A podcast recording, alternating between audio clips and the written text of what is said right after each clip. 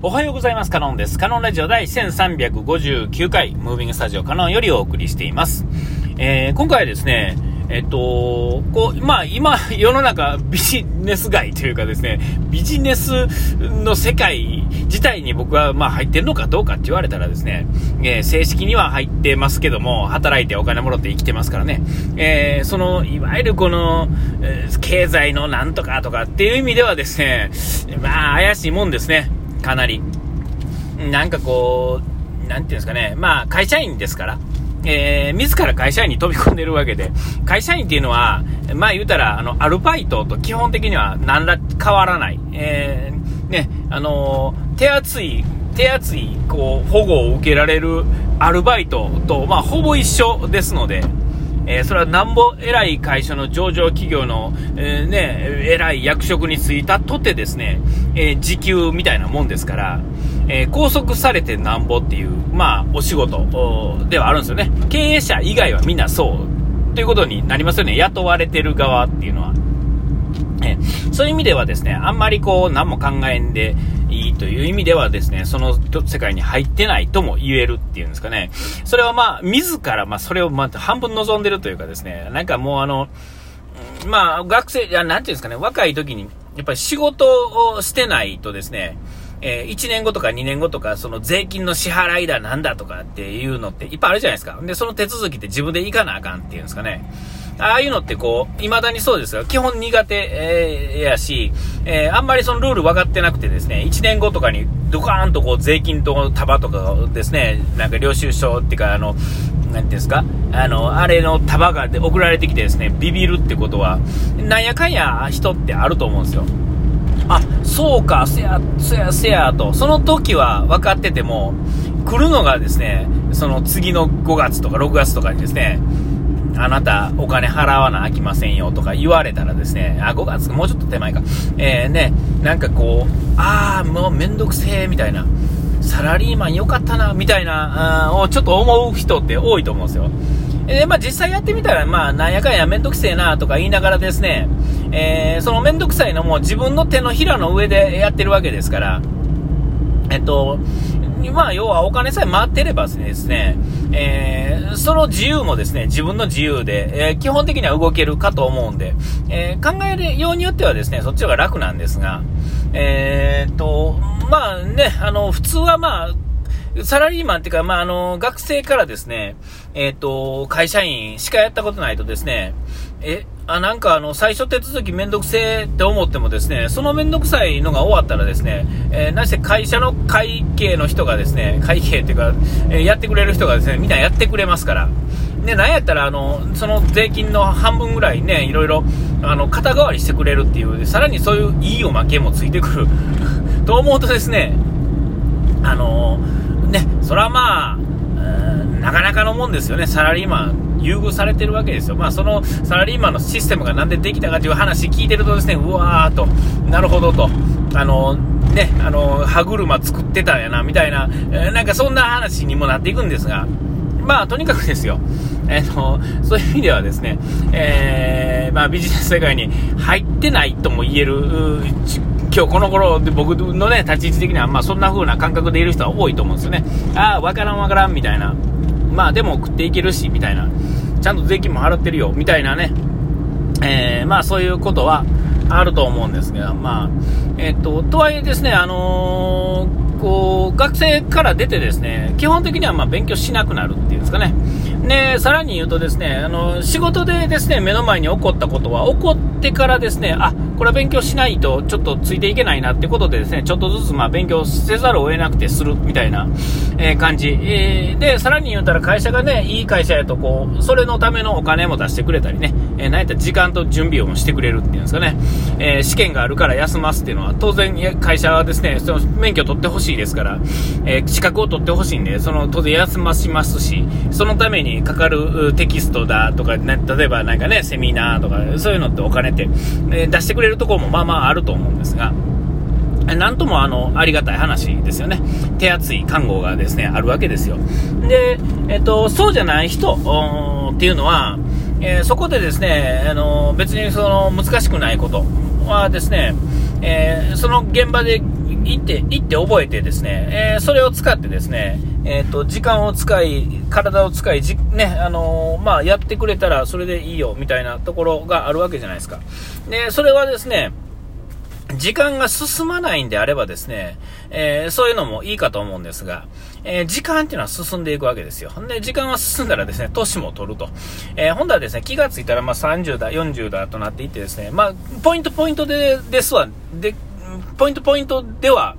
ちゃんとですね、あ、これをしとかなとか、ああしといた方がいいなとか、あんなすごい人はこんな努力をしてるんだとかっていうのに出会うチャンスっていうのは山盛りはあるんですが、えー、実際はですね、気がつくだけで、えー、行動にはまなかなか移せへんし、よし、やろうと思ってね、自分から自分のお金をはたいてですね、自己投資だって言ってね、やっても、かといってさらに、その、それやる人も少ないのに、さらにそれで、セミナー行っても、本を読んでも、えー、そこで終わりっていう人が、まあ、ほとんど。えー、ね、その、気がついていった中の1割ぐらいしか、まあ、実際動かない。だからこそ、こう、なんていうんですか、やってるやってへんの差だけでですね、あの、アドバンテージが取れるっていうんですかね。えー、そういう話はよく聞くと思うんですよ。でですよ、えー、っと、最近はですね、リスキリングっていうのがね、流行ってる言葉ですよね。で、まあ、えー、外国ではですね、結構あの、年取ってから大学とかのね、に行って、授業を受けるっていうのはですね、え、ー、と、その大学のちゃんとしたカリキュラムとしてのやつでも受け入れも体制もできてて、えっ、ー、と、多分スポット的なものっていうのもちょこちょこやってるんだと思うんですけども、日本っていうのはまだまだ、えー、そういうのが少ないっていうか、で、え、そんな大人になってから大学とかに行くのとかいう感じになりがちっていうんですかね。まだまだ僕らの世代とか僕らより上の世代っていうのは、そういう風に生きてこなかったから、別に違和感を持ちたいわけじゃないんですけども、いつもと違うから当然違和感っていう感じに一瞬なるっていうんですかね。いいやん、それ。でも普通じゃないよねっていうなんか根底にはそういうのがあるんですよね。えー、僕らの時はそうじゃなかったよね、みたいなのがちょっと含まれてる。別に悪いと思いたくないんやけど、えー、当然ね、えー、思うわけですよ。え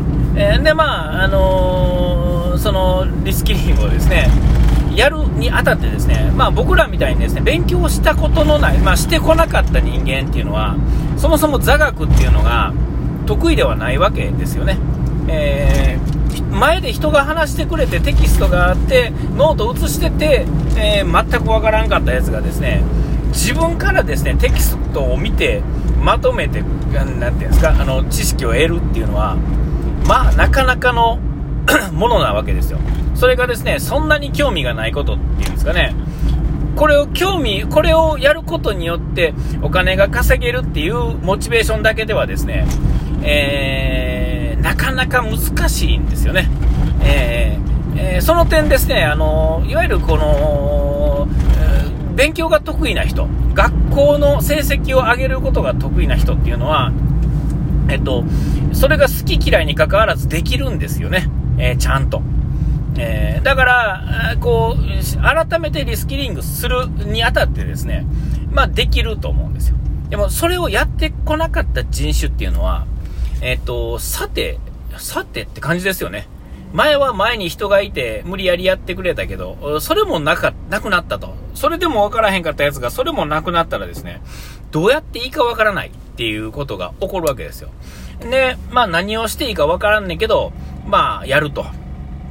ええ。で、まあ、実際は、まあわからんのですけども、えー、とはいえ、その、わからんなりにやり続けるとですね、自分なりの、まあ、答えを、まあ、え間違っててもですね、まあ、一定、そのて当然テキストっていうか何かがあるわけですから、えそれを読み進めるという意味ではですね、進められるわけですよ。で、それはまあ試験に落とし込んだ時点とか、いわゆるね、発信というか、ね、え時点でその結果が出るかどうかはまあ別にしてですよ。やってない人よりはマシっていうんですかね。そのやり方あですね、えの時にですね、えっ、ー、と、なんていうんですかね、こう、こうこうこういうなんですか、ピースがあってはめるっていうんであればですね、えー、いずれまあできるっていうんですかね、例えばパズルとかだといずれまあできるような気がしますが、その、えー、分からない人っていうのはそもそもそもそのパズルのピースを、えー、作ってやらなあかんわけですよね。そこがまあいわゆるこの基礎の部分とか暗記とかの部分になるっていうんですかね。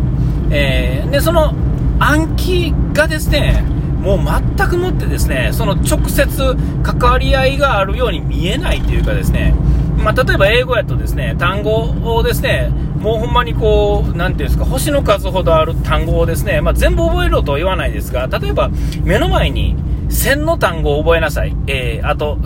なんか2ヶ月でとかになったら時にですね、もう途方もない数字に見えるわけですね、その1000が。えー、戦後、日本語にして戦後の単語をじゃあお前たちは覚えてないのかって言われたら、こうやって喋ってるわけで、知らず知らずのうちに覚えてるわけですよ。で、そんなに、実は1000とかってそんな大した数ではないんですけども、覚えたことない人種にとってはですね、それはもう全くもって未知数というかですね、うわ、こんなん無理や。しかもこの、何の、なんていうんですか、意味も、なんていうんですかね、言葉の流れで知ってるわけじゃないですから、ピンとこないっていうんですかね。えー、今度はですね、もうこれ、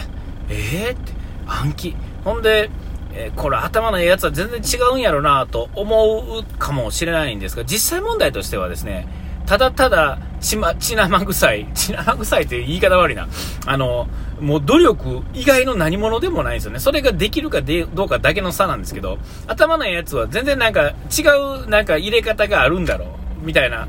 頭悪いやつからしたらそれに見えるわけですよ。